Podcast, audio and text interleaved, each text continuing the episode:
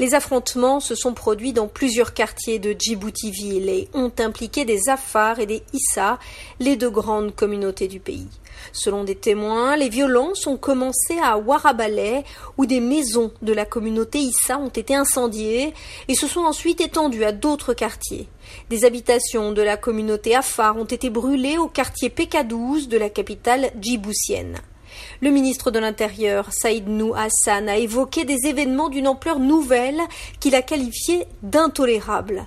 La procureure, la Miss Mohamed Saïd, a évoqué des actes criminels d'une extrême gravité et fait état de trois décès.